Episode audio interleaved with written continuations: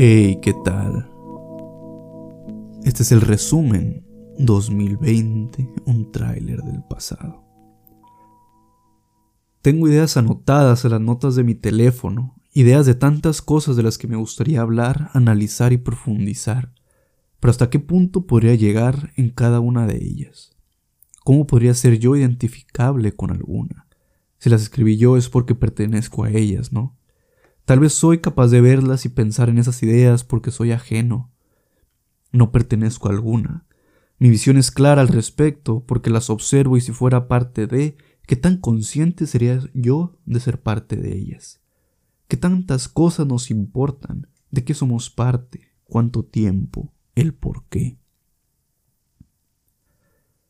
Google, el 8 de diciembre del 2020, lanzó el video Google Year in a Search 2020, narrado por Coffee Lost.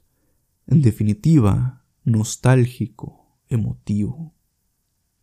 Cuando acabó, sentí un vacío, o el vacío de haber vivido, de haber experimentado una parte de toda la historia del 2020. Me hizo preguntarme qué tantas veces estuve yo ahí, influyendo en la palabra más buscada, why, por qué. A la vez me hace sentir más alejado del mundo, me sentí fuera de la tendencia, fuera de flujo, y que tantas cosas olvidamos este año y algunas otras simplemente ignoramos. A partir de mayo, el augurio de George Floyd, I Can't Breathe, representaría el año entero, representaría la asfixia, la represión. También representó levantamiento, representó la esperanza de un cambio.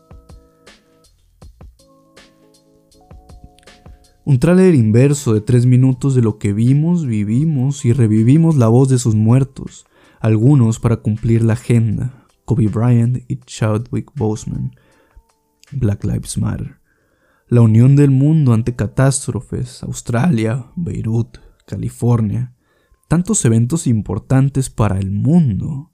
El video está claramente centralizado en Estados Unidos, pero en Google Trends puedes encontrar lo más buscado en el año en tu país. No te preocupes, nos han estado monitoreando todo el año. Pero ¿qué tantas veces fuimos, parte de estos eventos grandes en el mundo? Fuimos siquiera parte. ¿Qué tanto de mí hay en esas tendencias de búsqueda? ¿Qué tanto hay de ti? Todo esto en tres minutos. Recorremos el tiempo, el cambio, la vida y la muerte de muchas personas en tres minutos. De nuevo, emotivo.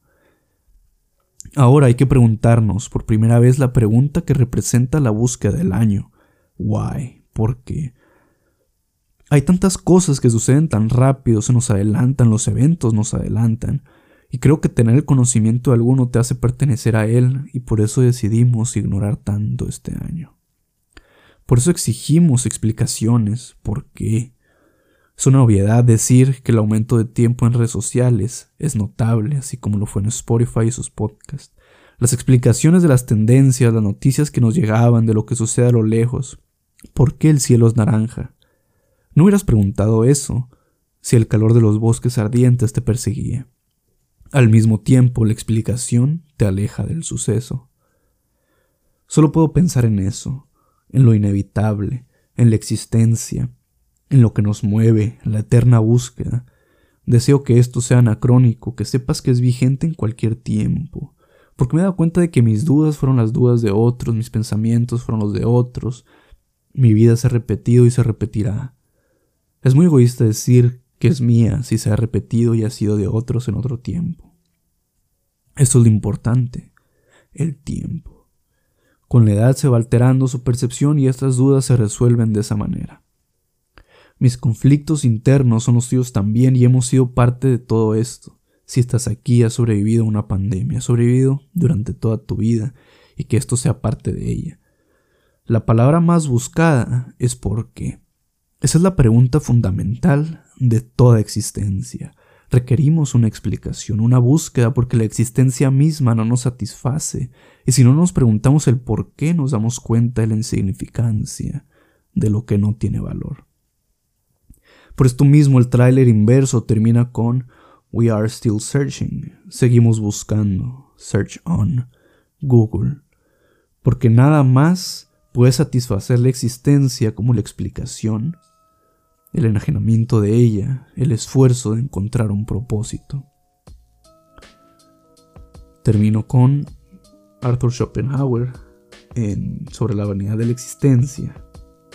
Dice, las escenas de nuestra vida se asemejan a los cuadros de un mosaico, son ineficaces de cerca y tienen que ser vistos a la distancia para que se vean hermosos.